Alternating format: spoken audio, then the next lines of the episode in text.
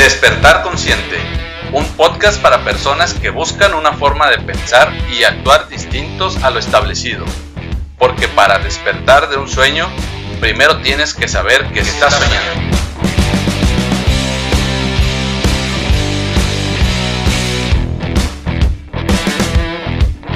Mi nombre es Aaron Pérez y te doy la bienvenida a este espacio donde te comparto mi visión del bienestar en la que nuestros pensamientos y emociones influyen en nuestro cuerpo y entorno. Autoconocimiento, espiritualidad, gestión emocional, neurociencia y muchas, cosas más.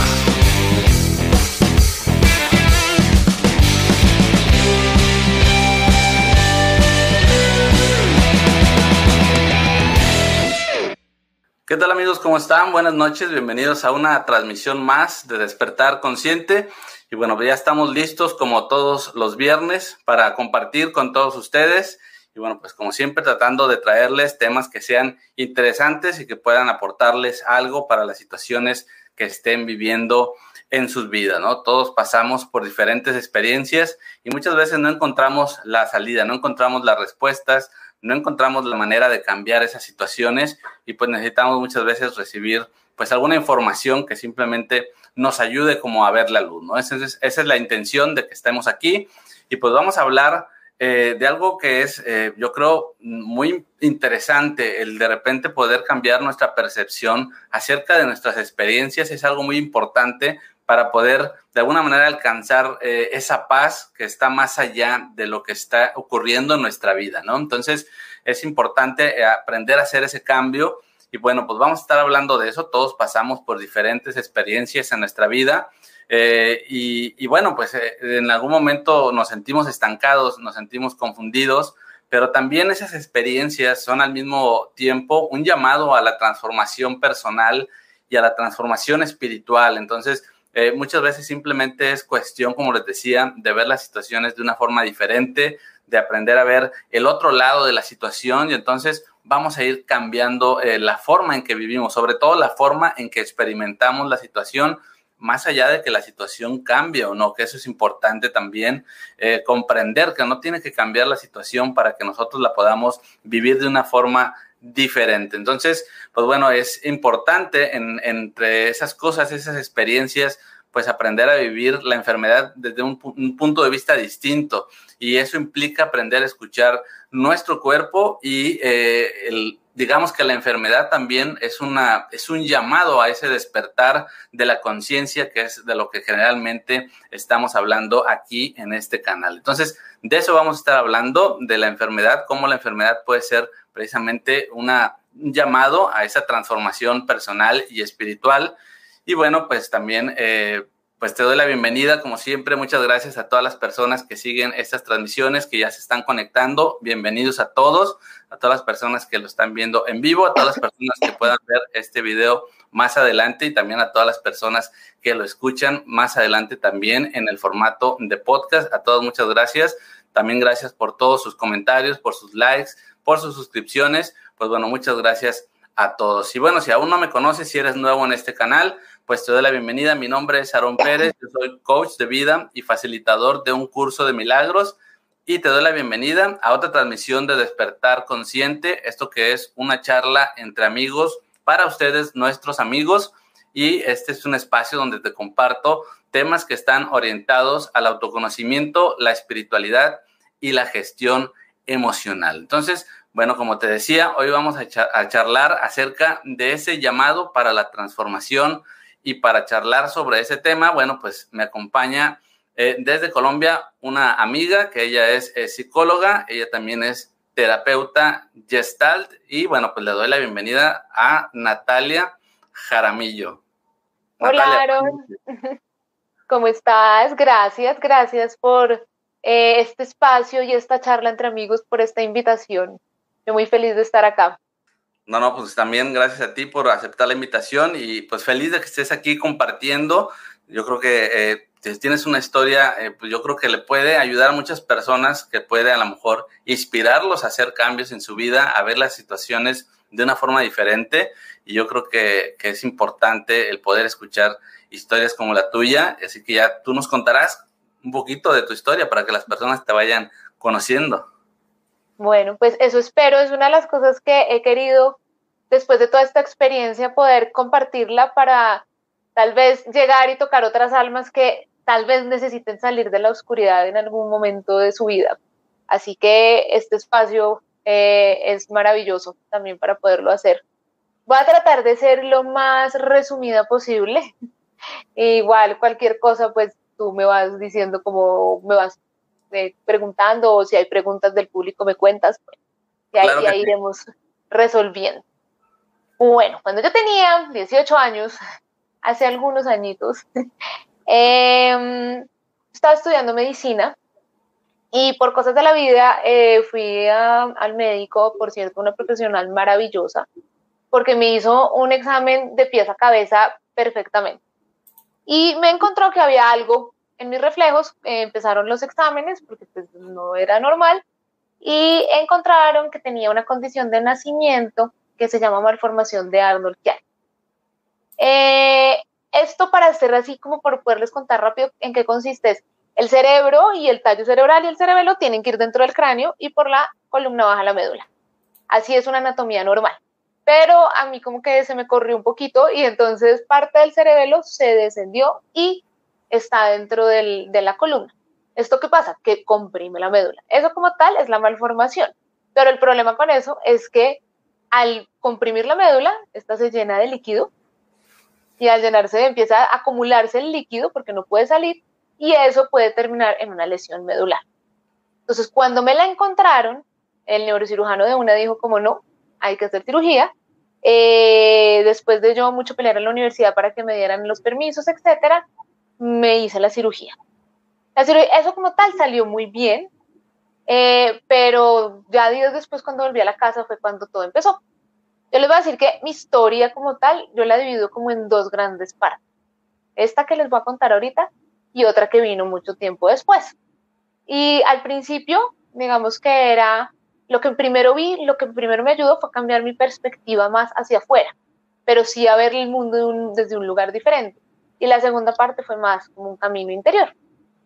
entonces, continuando, eh, me hice la cirugía y resulta que se abrió una fístula. Entonces, el líquido, ese que les hablaba, ya no, pues no se está acumulando, sino que se estaba saliendo por la herida.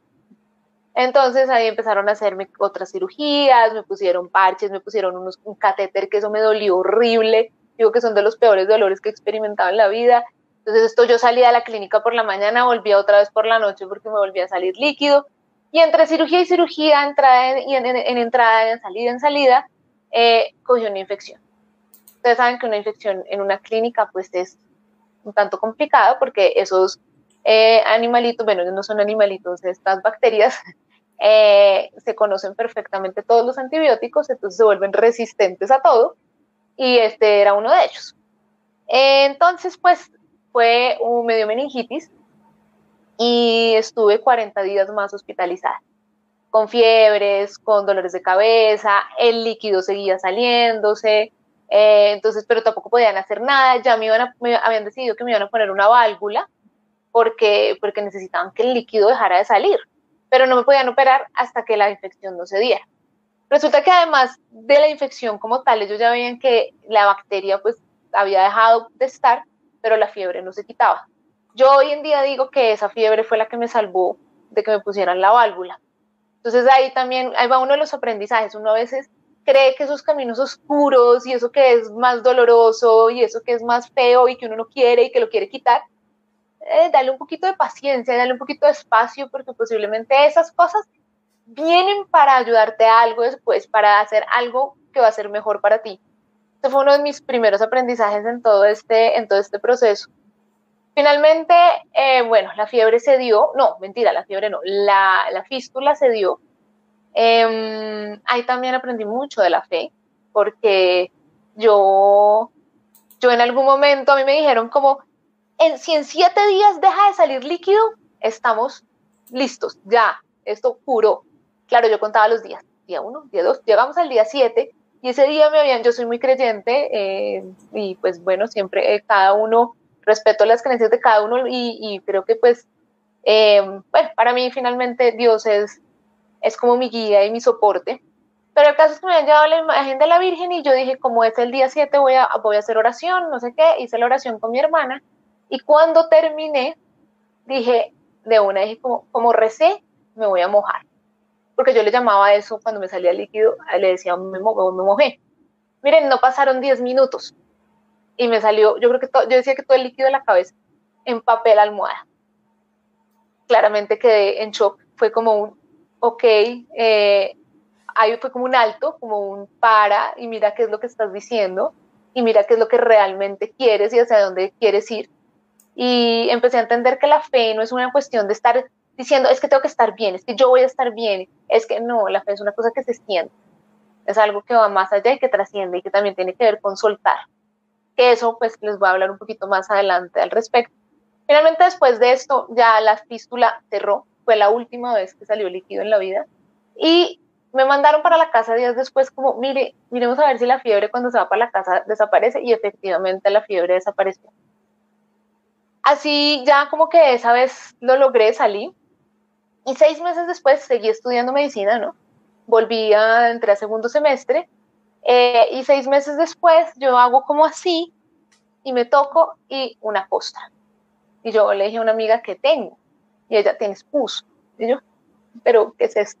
Me está saliendo pus por la herida, estoy otra vez infectada y pues otra vez empezó todo el proceso de infección. Esto era en enero y duró hasta diciembre con infecciones, me, dio, me salió un absceso en el cerebelo, eh, antibióticos, maluquera, ah, pero Natalia no paraba de estudiar, ¿no? Yo sí es que era, es la juventud, es lo que hace la juventud definitivamente, pero yo no sé cómo hacía, porque iba con dolores de cabeza, iba, porque a, mí me decían, aplaza el semestre, no lo voy a aplazar, yo quiero seguir.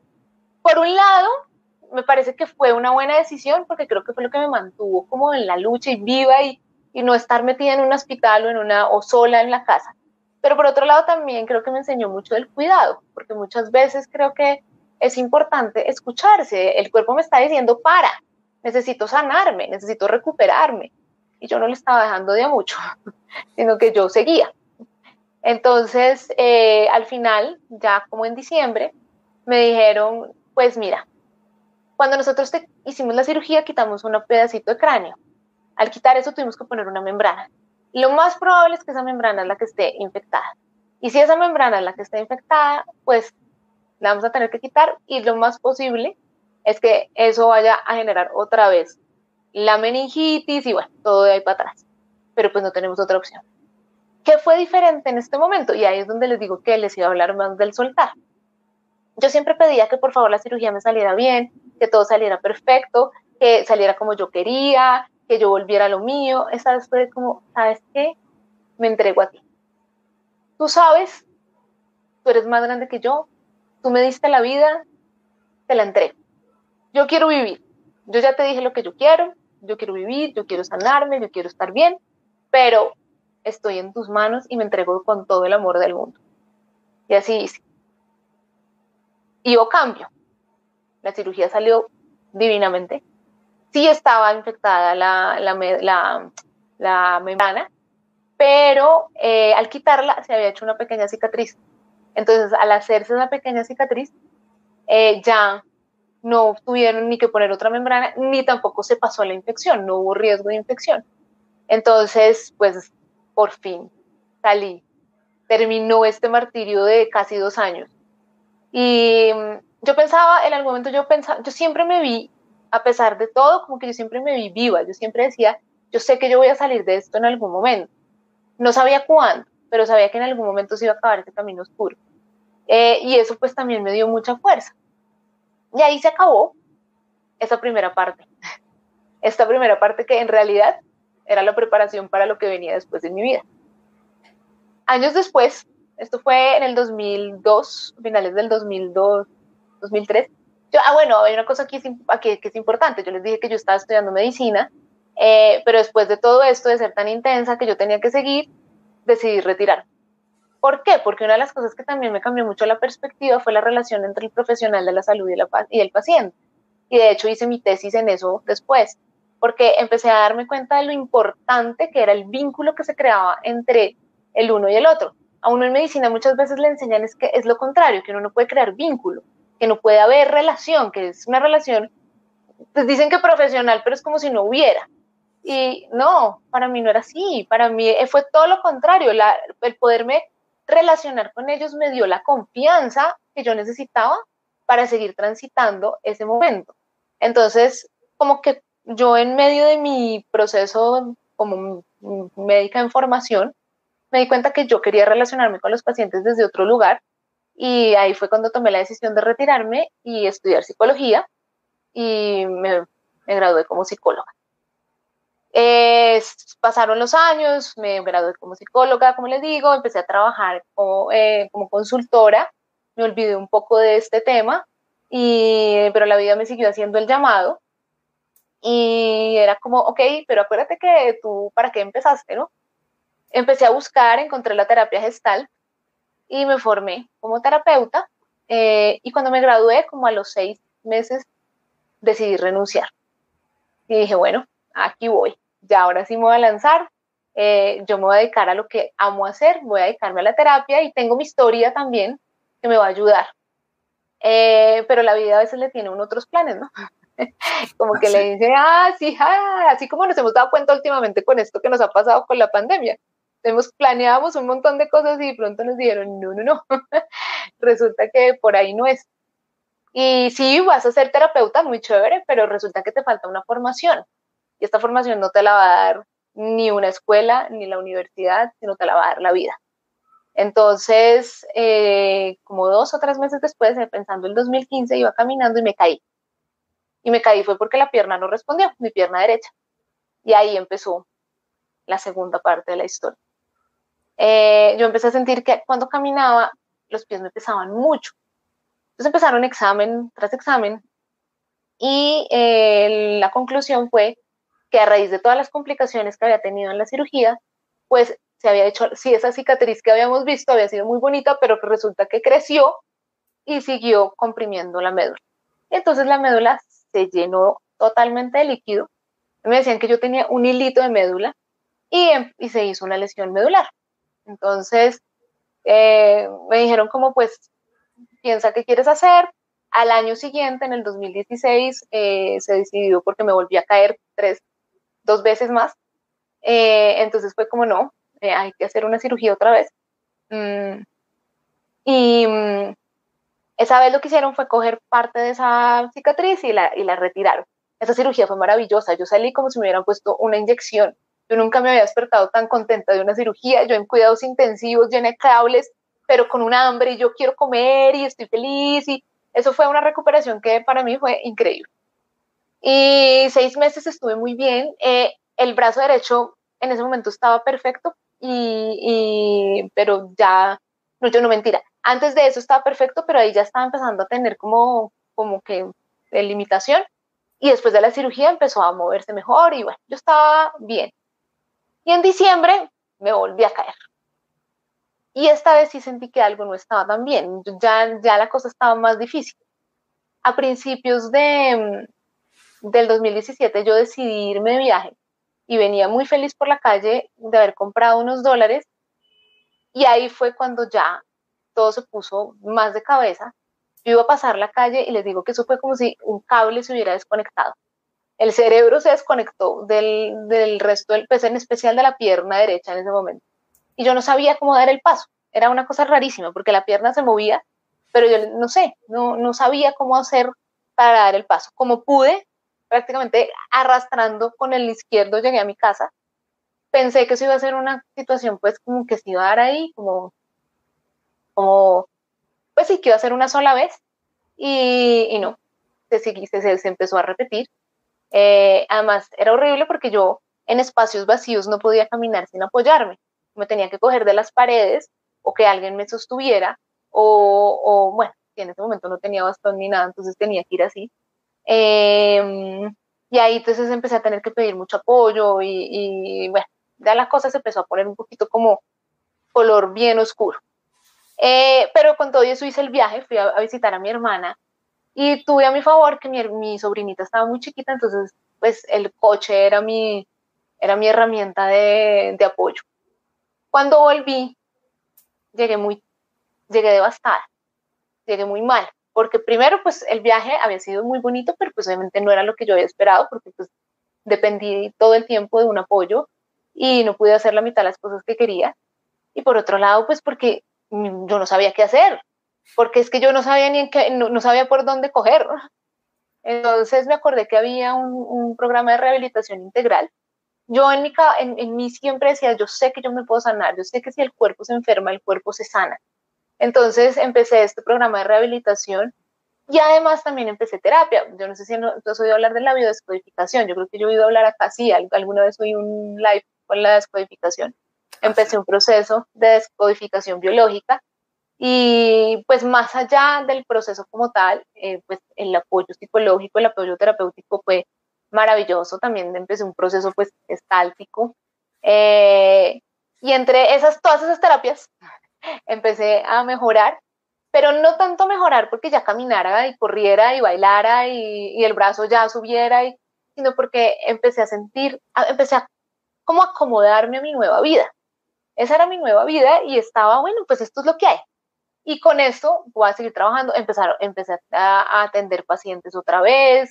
Eh, me, me hice las paces con el bastón, porque claramente cuando empecé rehabilitación me dijeron, pues sí, pero es que hay que usar bastón, nada que hacer. Eh, entonces, al principio pues fue como salir con bastón por las calles, no tan chévere. Después me di cuenta que tiene sus ventajas, porque a uno le, le paran, le ayudan, le suben, es, impresionante, a uno va en la fila y lo dejan hacerse adelante, es como que, bueno, aprovechémoslo.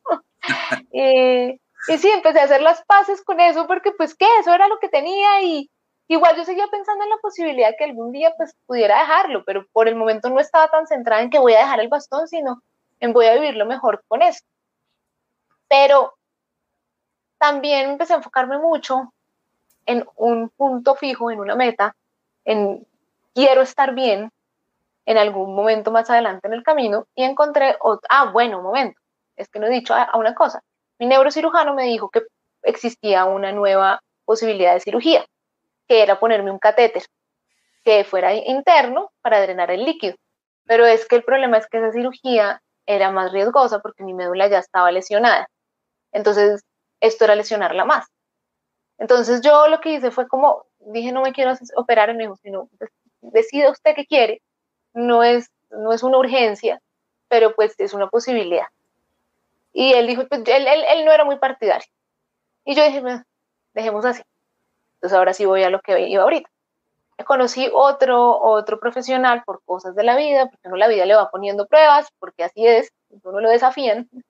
Y él me dijo que todo, era todo lo contrario, que si yo no me hacía la cirugía, era un riesgo para mí, iba a ser peor para mí, y que tenía que operarme, que era lo mejor, y bueno, finalmente me convencí, yo no pregunté mucho, yo no hice mucho, y además le puse todas las expectativas del mundo, que ese fue otro de los grandes aprendizajes. Las expectativas pueden, entre mayor expectativa, puede llegar a ser mayor la frustración. Entonces es como, ok, si es una decisión, pero lo que salga es algo que no sabemos qué va a pasar. Es tu decisión y confía que lo que va a pasar va a ser lo mejor para ti en cuanto a que vas a encontrar los recursos para afrontarlo. Pero de ahí a que vaya a ser lo que tú tienes en tu cabeza, eso o lo que tú, tus fantasías, no sabemos. Puede que sí, pero no sabemos si, si no va a ser así. Y realmente pues no fue así. Me hice la cirugía y desde el momento uno que yo me desperté, todo lo contrario a la otra, me di cuenta que algo había pasado, que algo se había terminado de romper. Y desde ese instante yo empecé, por ejemplo, a, tener unas crisis de ansiedad horribles, tener que con un dolor abdominal, que esta es la hora que pues ya convivo con él, ya ha disminuido, he aprendido a manejarlo, pero ahí está. Em, me, desconecté totalmente de mi cuerpo. Ahí todo lo que me había conectado con el cuerpo, ahí fue una desconexión total porque no nos entendíamos. Yo era, pero es que este no, esto no es mi cuerpo, yo no, no, no lo entiendo, no sé cómo funcionas. Yo le decía, es que no entiendo, no te entiendo, ¿cómo funcionas? explícame por qué no sé. Pero ahí está otro de los aprendizajes, desde dónde estaba yo parada, desde la pelea. porque era como, ¿por qué? ¿Por qué no te mueves? ¿Por qué no funcionas? ¿Por qué me dueles? ¿Por qué? Entonces todo el tiempo peleaba. Además, esto sumamos, sumémosle que en algún momento ya la caminada se puso muchísimo más difícil. Apareció la férula en mi vida, ya me tocó ponerme férula porque el pie se me cayó totalmente, pues no totalmente, pero sí era más difícil subirlo, entonces pues, corría el riesgo de caerme aún más. Entonces pues tuve que empezar a salir con eh, férula y bastón. De hecho, con férula y bastón me tocaba pedir muchas veces ayuda, hoy en día a veces todavía, en espacios, perdón, en espacios vacíos, porque no, porque no podía moverme sola. Es decir, la independencia para mí ahí se perdió muchísimo y fue, fue muy duro, fue un momento muy oscuro para mí. Em, gracias a Dios tengo muchos angelitos que me ayudan y que, y que me dan la mano, eh, entre esos mis terapeutas, mis amigos y terapeutas físicos como terapeutas eh, psicológicos y fueron como, ok, vamos, vamos para arriba y si ya lo pudiste en algún momento lo vas a poder hacer otra vez, eh, vamos a ver qué pasa. y entre eso, lo que les hablaba de pelear, una de las grandes cosas que aprendí fue tratarme con amor. Es, es, que en la medida que si yo me trato con amor, sí, hoy estás, hoy, hoy, hoy le habla la pierna, entonces le digo, sí, hoy estás quiesita, hoy estás más quiesita que antes, pero bueno, vamos a ver cómo nos podemos mover con eso. Y no resistirme a lo que me está pasando todos los días, porque entonces es, no, yo no quiero caminar así, no, yo tengo que poder caminar de lo, no, no, así estoy hoy. No quiere decir que porque así estoy voy a estar igual mañana. De pronto mañana estoy mejor, de pronto no pero, pero entre menos peleo y más compasión trabajo, mi trabajo con más compasión, digamos, me trato, pues el cambio es infinito. Es otro cuento. Más claro, pues, cuando tú peleas, te tensionas. Y si te tensionas, pues me tensiono más. Entonces, así empecé. Y desde ahí empezó, pues ya como tal, la transformación. La vida me seguía mandando latigazos hasta que me empezara a transformar, que empezara con realmente ese camino. Eh, y además todo esto lo empecé a poner al servicio de los otros, que fue una de las cosas que, que más me empezó a llenar, poner al servicio de otros mi camino y mi, y mi aprendizaje. De hecho, hice un grupo que se llama Mi Cuerpo, Mi Camino, ese lo hice con un amigo para poder acompañar a otros que pasaron por situaciones parecidas. Perdón, se me secó la garganta. Muy bien, amigos, pues esta es la, la, historia de Natalia en resumen. En realidad, bueno, pues eh, son muchas las, las cosas que ha pasado, pero como ella dice, ha aprendido a, ver la situación de una forma diferente, ¿no? Has aprendido a no tener expectativas, has aprendido también a soltar, has aprendido a escuchar tu cuerpo. Eh, lo, has, lo has comentado, eh, ahorita que comentabas tu historia, tu cuerpo te llama, tu cuerpo trata de comunicarse contigo. Entonces, cuéntanos un poquito de esta parte, o sea, ¿qué significa que tu cuerpo te esté llamando? Yo lo voy a poner en un ejemplo. Eh, pues por un lado era como, como eso, entre más peleaba, más me tensionaba y era peor. Cuando el cuerpo lo que me estaba diciendo era, necesito que me trates, es con amor, porque además yo soy parte, somos lo mismo, ¿no? No es como que yo sea una cosa diferente a ti. Entonces, en la medida que tú me estés maltratando, pues te estás maltratando a ti. Entonces, pues, si, cambiamos a, darnos abrazo en vez de látigo, pues es un gran cambio. Por otro lado, les voy a contar una cosa, pues ya como más, un ejemplo más eh, literal. Yo, ¿se acuerdan que les dije que le tenía miedo al vacío? Entonces, lo que hice fue empezar como a afrontar el vacío. ¿Qué pasa conmigo cuando me paro en el vacío y las piernas, lo que pasa es que las piernas, yo empezaba a sentir que me iba a caer eh, y, y, me quedaba totalmente trabada. Entonces, lo que hice fue como, ok, entonces, ¿cuál es mi tema con el vacío? En vez de estar peleando o en vez de estar asustada o en vez de estar resistiéndome a pasar por el vacío, pues voy a quedarme ahí, voy a mirar qué es lo que me está pasando.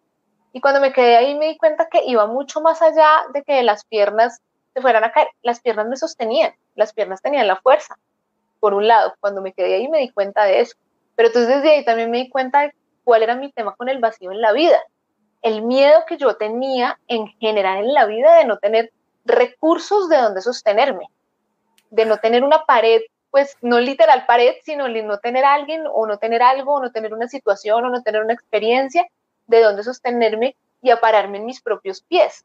Entonces el cuerpo me enseñó desde su parte muy física a sostenerme en mis propios pies en la vida misma. Y eso me dio fuerza también, ¿no? Eh, y eso fue, fue uno de los llamados más bonitos que he tenido, digamos, ese y el afrontar el miedo. Son como qué, dos. Qué, importante esto que nos comentas, porque digamos que todo de alguna manera es simbólico y, lo que ocurre en nuestro cuerpo también es una comunicación, pero no es una comunicación directa, sino que lleva eh, una parte simbólica que tendríamos que aprender a interpretar. Y ahorita lo has explicado perfectamente, o sea, tú tenías un miedo al vacío físico, al estar eh, por, por, miedo a caerte, por, por, lo que estabas pasando físicamente, pero lo aceptaste, dejaste de luchar contra eso, eh, simplemente te atreviste a vivir lo que lo platicábamos antes de comenzar la transmisión, sí esta idea de no querer sentir las emociones, de no querer sentir miedo, de no querer sentir dolor, de no querer sentir tristeza, de querer cambiar nuestro estado, eh, simplemente por no atender lo que nuestro cuerpo o lo que nuestro estado emocional nos dice, ¿no? Y en el momento que tú haces este ejercicio de permanecer ahí en el vacío, comienzas a escuchar ese, ese mensaje que te quiere decir tu cuerpo, ¿no? Sí, total.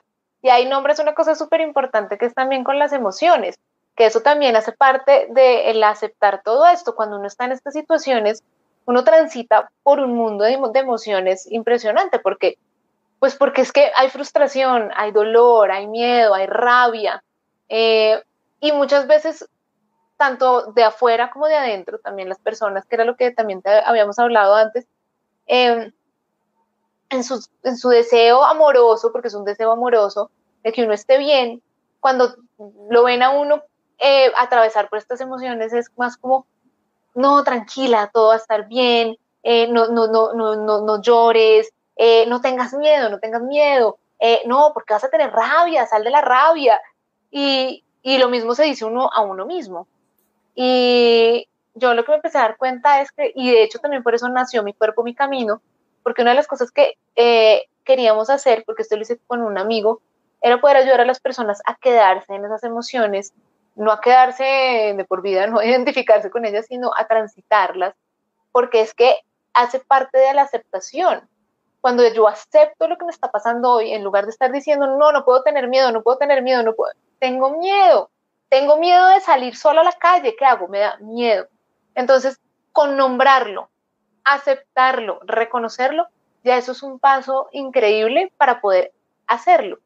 Y poder hacerlo no solamente de la forma que aprendimos a hacerlo, es también poder llamar a alguien y decirle, ayúdeme, acompáñenme, acompáñeme mientras salgo las tres primeras veces, tal vez la cuarta la, la pueda hacer sola, pero eso es encontrar los recursos, pero eso lo puedo hacer solo cuando lo acepto. Si no lo acepto, si no digo, ok, sí, lo tengo, tengo miedo, me da, eh, me da pánico salir sola, pues entonces lo que hago es que lo evito y no salgo, me quedo y el miedo me paraliza en vez de movilizarme. Y lo mismo, por ejemplo, con la rabia. La rabia me da fuerza. Sí, pues claramente, si yo voy a venir a pegarme y a cascarme y a latigarme, es otro cuento. Pero si yo acepto que tengo rabia, y es como, me da mucha rabia no poderme mover como quiero, pero voy a sacarla, pues voy a coger esa rabia y la voy a convertir en fuerza, y la voy a convertir en empoderamiento, entonces, eso también me ayuda muchísimo a, a moverme desde donde puedo. Y desde ahí sale toda esa creatividad, además que tenemos los seres humanos. Uno no se da cuenta de lo creativos que somos. Lo que pasa es que creemos que la, la creatividad solamente está en el arte, en la escritura, en... No, la creatividad está en el día a día, en lo que hacemos todos los días, en cómo cambiamos un recurso por otro. Yo, por ejemplo, les decía, por ejemplo, para meterme a la ducha, si había muy, un escalón, no sé, bien. Entonces entraba como, ¿qué voy a hacer? No, no, no, no, no voy a dejar de bañarme. Entonces necesito hacer algo. Entonces, bueno, pongo una silla. ¿Y por qué no? Porque no lo voy a hacer de una forma diferente, eso no me va a hacer menos. Pero, y de todas maneras, pues lo hago. Entonces, desde ahí también reconocer las emociones, aceptarlas, vivirlas, transitarlas, son válidas, totalmente válidas. Así es. Todos tenemos, digamos que, la libertad de decidir cómo vamos a enfrentar cualquier situación en la vida, ¿no? tenemos la, la opción de hacernos víctimas, de sufrir, de luchar contra eso, de no querer sentirlo. Y ese es el camino que generalmente, pues de alguna manera nos enseñan, de manera inconsciente, porque así aprendimos en algún momento de la vida a enfrentar la vida, no lo sé, eh, no, no, no, no es cuestión de juzgar esa parte, ¿no? Pero tenemos otra opción, que es ver las cosas de una forma diferente, el aceptar, como dices, aceptar lo que estás sintiendo, el escucharnos, toda esa parte eh, no quiere decir que sea fácil. No. Pero al final te, aleja del sufrimiento. Sí. Sí, total. Y, tú lo dices muy bien, eso no quiere decir que sea fácil. Yo con lo que estoy diciendo, eh, esto ha sido un camino difícil, ha sido un camino duro, ha sido un camino de aprendizaje, de totazos, de, de levantarme una y otra vez, literal y, emocional y, espiritualmente. Y yo también estuve en la víctima y me paro mucho. Y a veces me veo ahí y es como, ay, estás con el modo víctima. Ya, yo por lo menos me río. Es como, ay, mírate, ahí estás, ¿no? ¿Por qué? Porque yo, sí, porque pues eso, eso, y además es más fácil. Es que además es que quedarse ahí es mucho más fácil porque cuando uno está en la víctima, pues finalmente le da la responsabilidad a otro. Es, ah, es que es culpa de la vida. Ah, es que es culpa de mi mamá que no hizo otra cosa. Ah, es que es culpa de mi papá que, pero no es, conmigo eso no es. En cambio, cuando ya, ok, no, no, a ver, ¿qué, ¿cuál es mi parte acá? Sí, tal vez yo no fui la que conscientemente decidí que en algún momento se me iba a empiezar la mitad del cuerpo y entonces me iba a tocar eh, cambiar mi vida totalmente, pero eh, yo sí puedo decidir cómo voy a vivir eso, que es lo que tú decías. Yo sí puedo decidir qué voy a hacer con esto. Yo sí voy a decidir, yo sí puedo decir cómo quiero yo abordar o transformar este momento.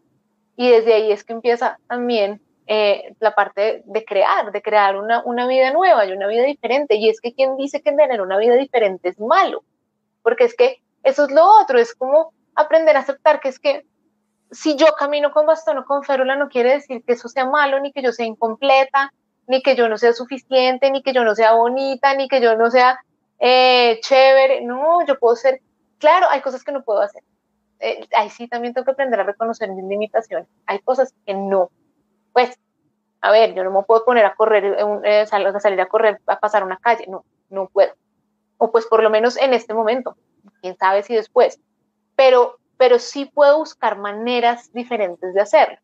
Y sí puedo buscar maneras diferentes de, o, mejor dicho, como que coger todos esos sentimientos que me dan, eh, lo que me pasan con la víctima y volverlos como, ok, es lo que hay, vamos a ver qué sí puedo hacer. Esa es la otra. ¿Qué sí puedo hacer hoy? Yo en algún momento, de hecho, hice un video hablando de eso y era, usted no se imagina lo que yo disfruto una taza de café para mí tomarme un tinto es como, pues, eso sí lo puedo hacer. Y desde ahí también me doy cuenta que estoy viva y desde ahí, desde coger todos mis, mis sentidos, yo trabajo mucho con mis pacientes que, que, usen mucho sus sentidos, porque es que nos conectan un montón con la vida. Y desde ahí podemos también darnos cuenta de muchas cosas que nos gustan, que, que podemos em, ver, disfrutar, gozar.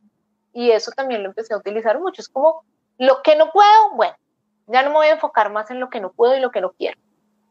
Claro, el cuerpo me lo recuerda constantemente, no lo voy a negar, pero, pero no me voy a quedar ahí, me voy a enfocar en lo que sí puedo y sí quiero. Entonces, hoy me quiero tomar un tinto o con un postre, o mañana quiero salir, quiero caminar hasta la portería y voy a disfrutar la caminada hasta la portería, o quiero hablar con un amigo, no sé, hay muchas cosas que sí puedo entonces me voy a dedicar a hacer lo que sí puedo y me voy a enfocar en lo que sí hay y no tanto en lo que no hay. Entonces, ese también fue como otro de los grandes cambios y entre la víctima y la responsabilidad. Así es, ¿no? Y, dentro de todo esto muchas veces estamos eh, viviendo en el futuro, estamos tratando de prever, estamos tratando de pensar en lo que no tenemos hoy y enfocando, eh, enfocarnos en que quisiéramos tenerlo quizás algún día, o estamos enfocados en el pasado, ¿no? No hemos sanado lo que nos ha ocurrido y, lo que pasa al final es que no estamos realmente viviendo el presente, ¿no? Y lo has dicho, yo creo que de manera perfecta, o sea, estás enfocado en lo que sí puedes hacer por encima de aquello que no puedes hacer. Y, te has enfocado en disfrutar lo que tienes por encima de lo que quizás pudieras no tener, ¿no? Porque esta idea de que la vida debe ser de determinada manera, pues en realidad es una idea que, cada vez se puede decir que es más falsa, ¿no? En realidad la vida es como es y cada quien tiene lo que tiene y si no lo vives, pues no tiene sentido. Sí, no, ahí pierdes, es que al final uno termina, ahí, es donde pierdes, porque es que es lo que hay, así como es la frase, es lo que hay, es lo que, es lo que tenemos. Entonces, o, lo, o lo disfrutas y lo vives, o pues te lo perdiste. Y tú le dices, ahí, por ejemplo, cuando decías que muchas veces vivimos en el pasado, hubo un momento en el que yo me empecé a dar cuenta que yo mucho, decía mucho como, como te extraño, Nat, como te extraño. Como si no fuera yo, ¿no? Como si la del presente no fuera yo, sino como que la Natalia se quedó atrás y este era, quién sabe quién era. Y, y como que en algún momento me di cuenta y de hecho le hice un escrito que se llama eh, A la vieja Nati, y porque me di cuenta que, hey, es que la, la Natalia, eh, eh, de, esta Natalia eres tú también. Viviste cosas maravillosas, gracias a Dios las pudiste vivir, gracias a Dios pudiste tener toda la experiencia e historia de que tuviste para atrás. Y pudiste bailar y pudiste eh, correr no mucho porque no era muy deportista, pero, pero pudiste hacer muchas cosas y, y, te las gozaste en ese momento y ojalá ahora te las goces más, lo que sí puedes, pero la Natalia de ahora tiene otra, otras cosas. Tienes, pues, no sé, tengo la capacidad de escuchar, de acompañar, tengo la intuición, pues he podido desarrollar mucho más la intuición, no sé, bueno, tendré otras más cosas para dar ahorita y para darle al mundo y tanto para, para otros como para mí. Entonces, esa también, esa es la de ahora y esa también existe y es en la que te tienes que enfocar. Porque sí, en un momento que estaba o en el futuro, pensando en lo que quería llegar, y después fue que me di cuenta de eso. Y fue, y fue también un despertar muy bonito, porque es que o vivo lo que hay aquí y vivo lo que hay ahora, o pues se me pasó la vida y así es que no viví ni por un lado ni por el otro. Y también ahí me di cuenta de otra cosa, y es un mensaje que me, me parece importante dejar acá, y es que no demos nada por hecho. Eh, eh, en especial, nuestras, digamos que lo, que lo que hace el cuerpo, lo damos mucho por hecho. Vemos y no, no, no, pues pensamos que toda la vida vamos a ver, oímos y pensamos que toda la vida vamos a oír, caminamos y pensamos que toda la vida vamos a caminar. Y pues puede que sí, y ojalá así sea, pero ¿y si no? Entonces, esto, no estoy diciendo con eso que estemos pensando todos los días, uy, ¿qué tal que mañana no pueda haber? Uy, ¿qué tal que mañana? No, no, no. Estoy diciendo es que aprovechemos lo que tenemos y saquémosle el mejor, pues, son redundante, saquémosle el mejor provecho a lo que tenemos hoy en día. Ahí es donde está lo que sí hay. Entonces, de pronto, por estar tan enfocada en que no puedo caminar, no me estoy dando cuenta que sí puedo ver y no me estoy dando cuenta que al ver puedo tener un montón de paisajes maravillosos a mi alrededor. Entonces, ese sí es uno de los grandes aprendizajes. Yo, de hecho, muchas veces cuando las personas me dicen, ay, que me invitaron a una, a una caminata, pero ay, qué pereza, yo, ¿puedes caminar? ¿Te gusta caminar? Sí, vaya, vaya, porque uno nunca sabe cuándo uno puede hacerlo, que puede que sí lo pueda hacer toda la vida, pero ¿y si no? Entonces, aprovechemos mucho y no demos por hecho lo que tenemos ahorita. Es correcto.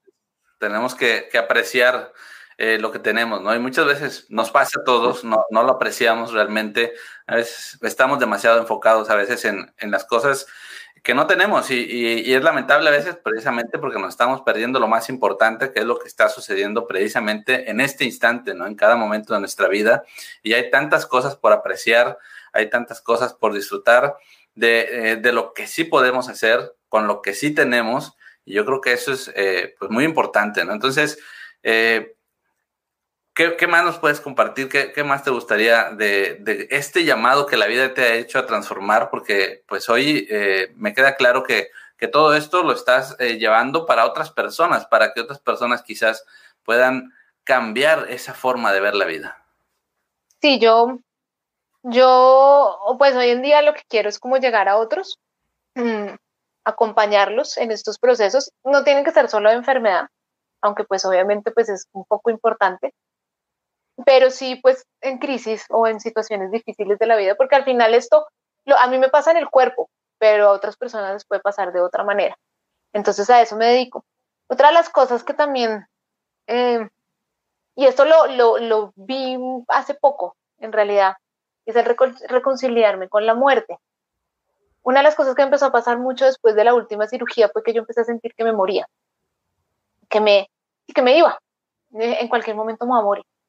Y mm, en una de esas dije, después de tanto como que yo siempre me paraba, iba y comía, como que llamaba a alguien, me angustiaba un montón. Y un momento que dije, ay, ¿sabes qué? Si me voy a morir, que me muera. Y como, que me muera. y pues no pasó, finalmente. Y, y como que ahí fue que entendí que estaba teniendo unas crisis de ansiedad muy fuertes, pero también entendí que tenía que hacer las paces con la muerte, porque me estaba resistiendo mucho a ella. Y entre más me resistía, pues menos vivía. Y de hecho esto como que lo vi de un, pues de uno de mis maestros y que también ha sido terapeuta y es como eso, es que cuando, cuando tengo tanto miedo a morir, a morir no vivo, porque no estoy, volviendo a lo mismo, enfocada en la vida, sino en la muerte. Y cuando me reconcilio con ella, y le digo, ok, yo sé que puedes venir y puedes, eres parte de la vida, me suelto y puedo vivir. Entonces, y además también cuando hablo de esto de reconciliarse con la muerte, no solo con la muerte física, es con los cambios, es con saber que la vida va a cambiar, queramos o no, la vida va a cambiar constantemente. Hay unos cambios a los cuales nosotros nos llevamos y, y eso hace parte de la transformación. Hay otros que vienen, que simplemente llegan. Y yo fui una persona muy resistente al cambio y todavía, todavía me cuesta. Esto lo, lo sigo trabajando en terapia y vamos un poco a lo que me preguntabas de cómo el cuerpo me hablaba. Claro, el cuerpo cambiaba, tenía sus momentos en los que yo no sabía qué hacer y yo me resistía un montón.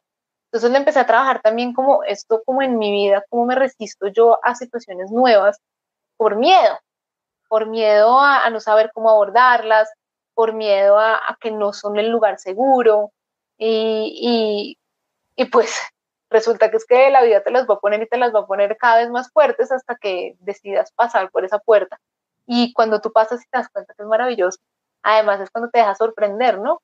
Em, eso es otra cosa que trabajo mucho con mis pacientes, como déjate sorprender, deja que la vida te sorprenda. Es que a veces queremos ponerlo todo como nosotros queremos y resulta que, pues, que, que, que la vida está, es, es, mucho más allá y mucho más grande que eso.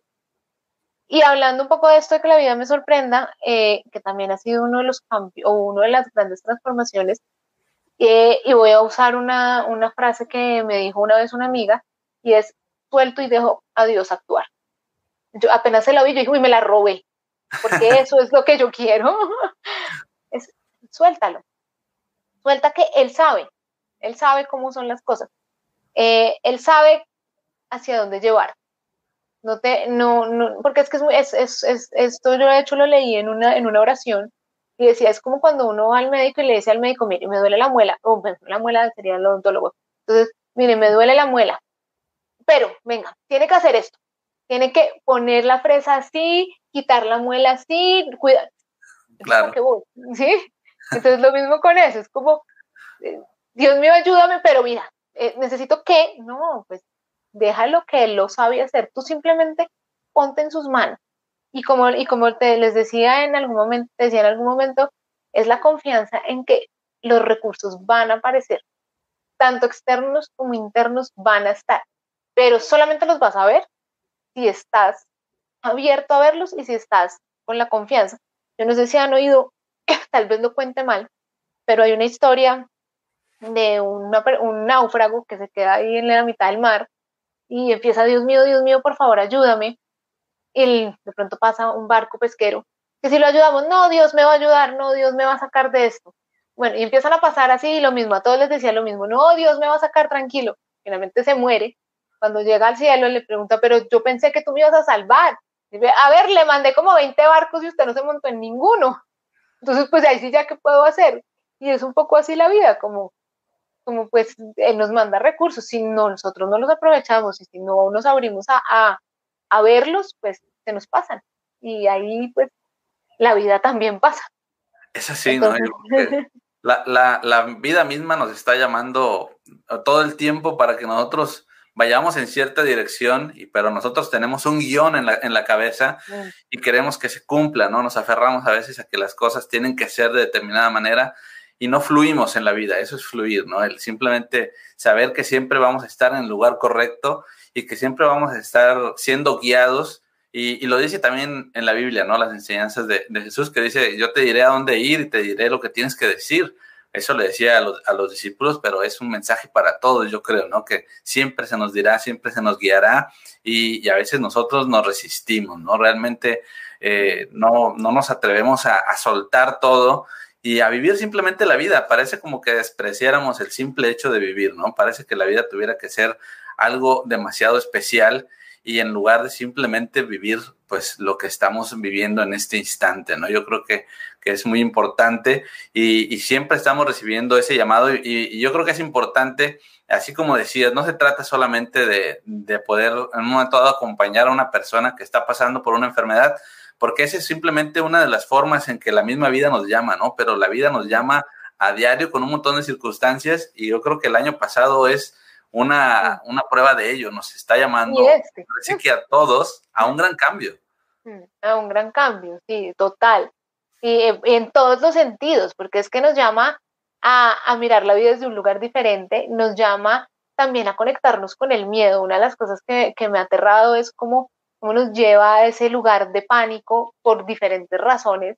Eh, además, a parar, a meternos en la casa, a, saber, bueno, cómo voy a usar los recursos desde mi casa, qué voy a hacer. Ahí sí como la palabra que la anterilla un montón, pero pues que finalmente es de reinventarse, porque es como, bueno, la vida como yo me la imaginé, lo que tú dices, ese guion que me escribí, no está, ya no existe, se fue. ¿Qué vas a hacer? ¿Qué vas a hacer con lo que, con lo que, con lo que tienes ahorita? Y si tienes un lápiz y una hoja, pues entonces mira a ver qué pintas en ese lápiz y en, y en esa hoja con ese lápiz. Entonces, ahí se nos cae el guion, se nos cayó en pedacitos y a muchos, a unos más que a otros. Y yo les decía mucho cuando empezamos la cuarentena, como que la gente decía, no, voy el encierro. yo, pues yo ya había pasado por esta. Ahorita lo que pasa es que me están acompañando, me parece muy chévere, pero pero, pero sí, cuando la vida se te derrumba, pues toca coger todos los pedacitos y empezar a mirar qué hacer con esos pedacitos. También está la opción de quedarse ahí y, de nunca querer despertar. Pero pues ojalá no sea así, ojalá eh, tengamos como las agallas, las ganas y el coraje de pararnos y, y de hacerlo. Y esto no quiere decir que el día de mañana, cuando ya hayamos construido algo y hayamos se puede volver a caer. Todas las cosas que construimos se pueden caer en algún momento. No, nada eh, está hecho para, ser, pues, que se quede, para que se quede para siempre. Puede caerse en cualquier momento. Entonces, más allá de, uy, me volví un super constructor, porque ese es el otro tema, como el éxito, el, éxito, como, como sobrevaloramos el éxito y, qué es el éxito al final. Como si uno se pregunta, bueno, para ti, ¿qué es ser exitoso? Entonces, pues de pronto ser exitoso solamente es vivir, vivir la experiencia de la vida, que eso es una de las otras las cosas que, yo he aprendido mucho y es, eh, una de las, yo me repetía mucho cuando digamos, ya podías, pues ya no, cuando podía hacer algo, eh, uy, ya puedo, no sé, mover la pierna más arriba de lo que me imaginaba. Y resultaba que cuatro días después ya no podía. La frustración era horrible y yo sentía que me iba de para atrás y es que esto era una recaída y es que entonces desde ahí empecé a aprender a decirlo, hoy pude, hoy puedo. Y, y desde ahí como que mi nueva frase es, cada día es una experiencia diferente. Y no porque no podamos hacer algo hoy, no quiere decir que no hayamos evolucionado. Estamos evolucionando. Parte de no poder hacerlo es evolucionar también. Entonces, es como si cada día es una experiencia distinta no sabemos qué va a pasar, no sabemos qué se va a derrumbar hoy o qué se va a construir hoy, o qué vamos a construir con lo que se derrumbó, de pronto la figura sale mucho más chévere. Entonces, sí, este último año fue un gran aprendizaje para todos.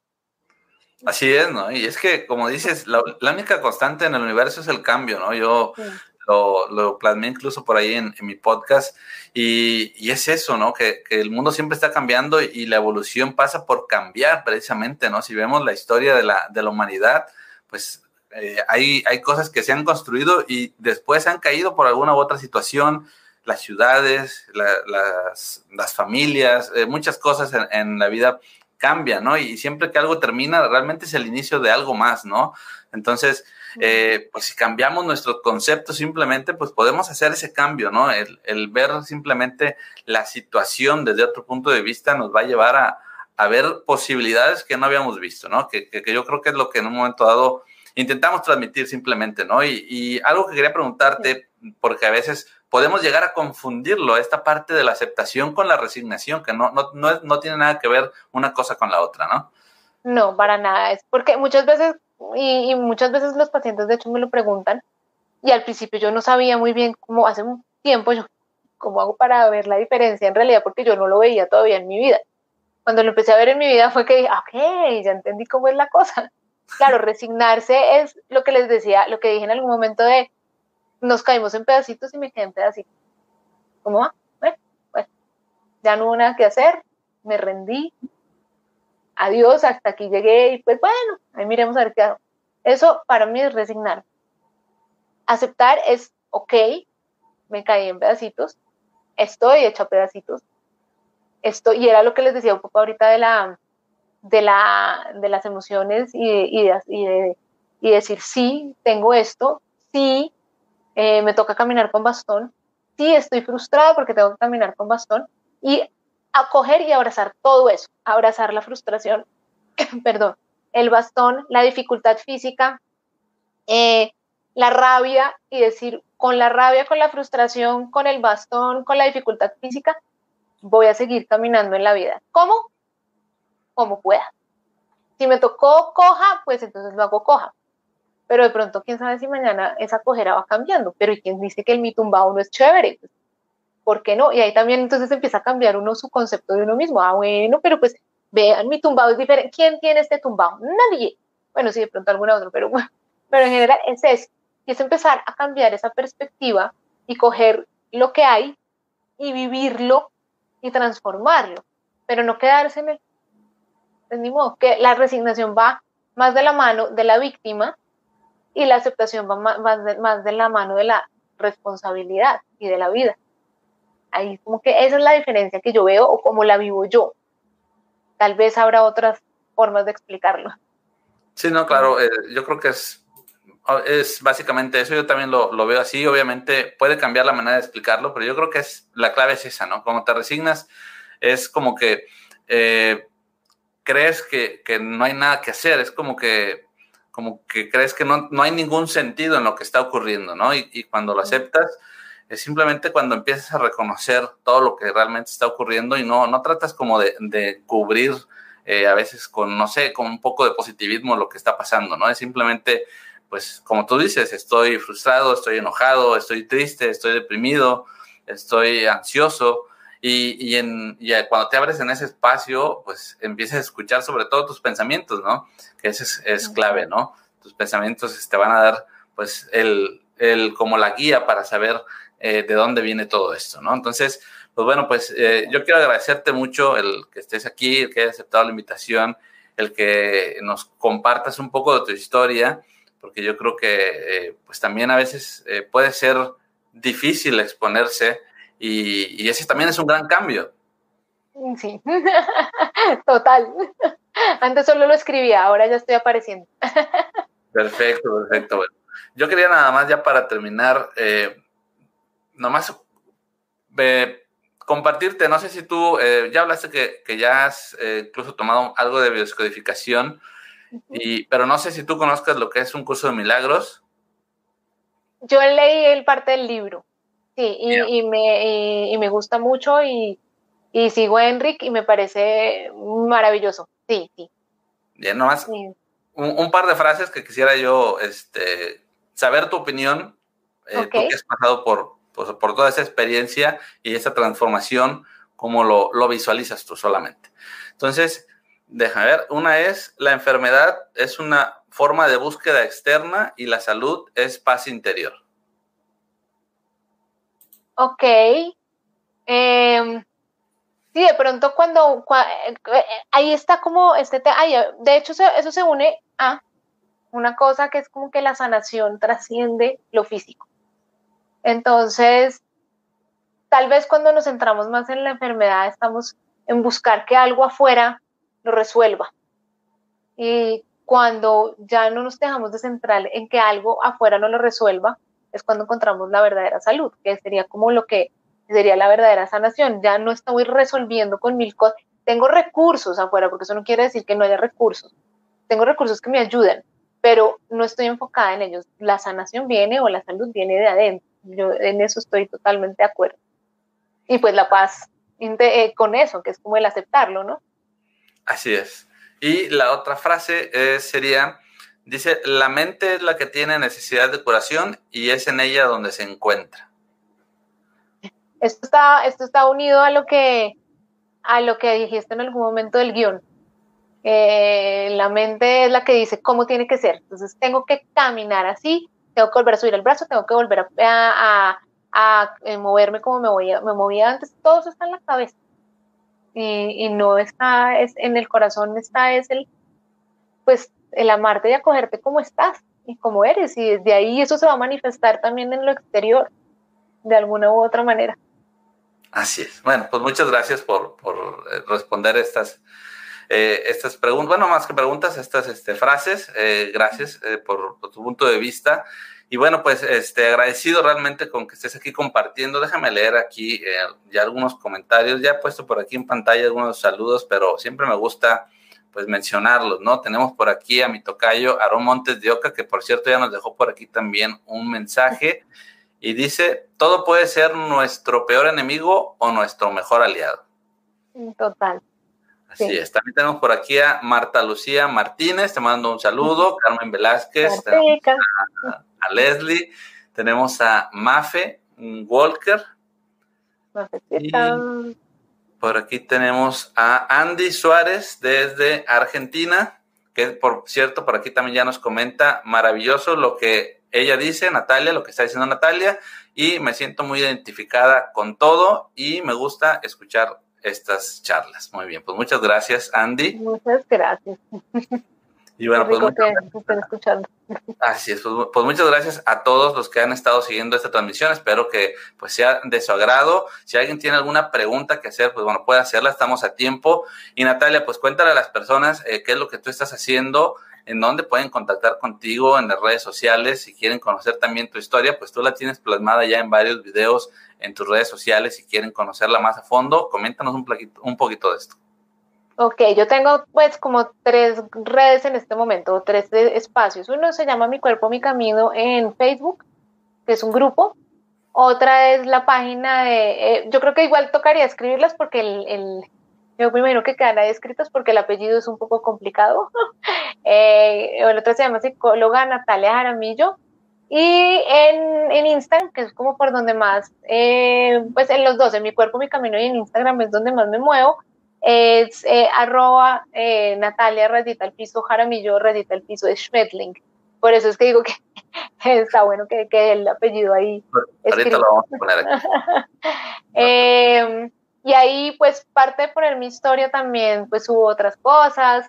Eh, voy subiendo digamos como aprendizajes, temas, videos sobre diferentes temas, como por ejemplo este de la aceptación, sobre las emociones, sobre el miedo, bueno, diferentes cosas. Y también pongo muchos escritos, a mí me gusta mucho escribir sobre lo que me sale, entonces eh, escribo sobre la actitud, sobre, por ejemplo, en la pandemia, cómo me enfrenté a salir del lugar seguro, em, em, y, como tal, todos los aprendizajes que he tenido a través de esto que pueden ser pues, útiles para eh, los caminos de vida de otros. Y me dedico a acompañar como ya dijimos, hacer, soy terapeuta, me dedico a acompañar a otros en sus caminos, en sus caminos de vida, de transformación, de autoconocimiento. Eh, hago uno que otro taller de enneagrama, muy general, menos que han oído hablar del, has oído hablar del enneagrama, eh, algo pues muy general, no es que sea el taller más profundo, pero muchas veces a veces la gente quiere solamente como conocerlo. Em, estoy haciendo también un taller de emociones, precisamente para esto, para que aprendamos a, a identificarlas, a reconocerlas, a, dejarlas permanecer el tiempo que tienen que permanecer para que den su mensaje y sigan. Y, y bueno, en especial a, a, la terapia. Y, el, y un sueño que tengo es poder trabajar con los profesionales de la salud. Quiero trabajar con los profesionales de la salud y, y poderlos acompañar, eh, a acompañar a otros. Perfecto, pues como quiera, yo les recuerdo que aquí abajo en la descripción pueden encontrar los enlaces de las redes sociales de Natalia Jaramillo. Ahí solamente van a la descripción y ahí va a estar ya el enlace para que conecte con su Instagram, su Facebook.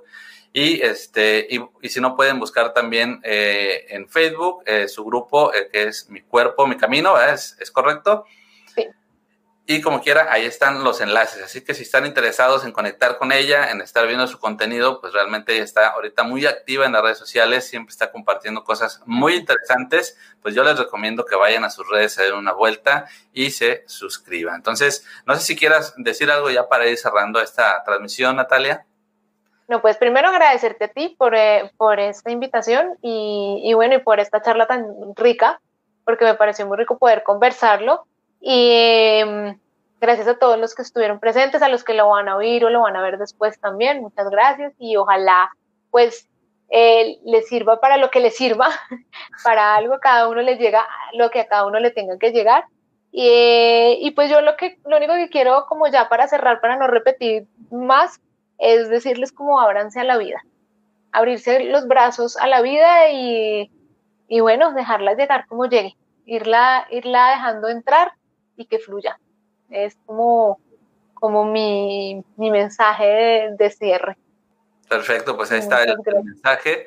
Hay que abrirnos a la vida. Entonces, pues muchas gracias Natalia, muchas gracias a todos los que han seguido esta transmisión.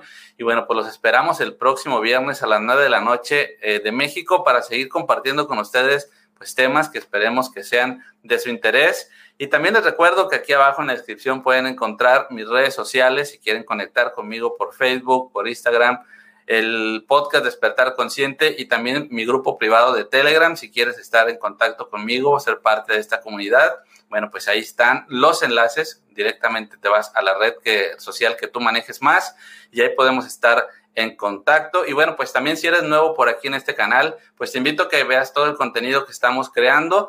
Y si es de tu agrado, pues que me regales una suscripción, que actives la campana de las notificaciones y que me dejes un like, tus comentarios, tus dudas, tus preguntas para saber qué es lo que te interesaría ver también como parte del contenido que estamos manejando. Así que bueno, pues muchas gracias a todos. Natalia, muchas gracias. Y bueno, pues estamos en contacto. Ok, gracias. Chao. Hasta pronto.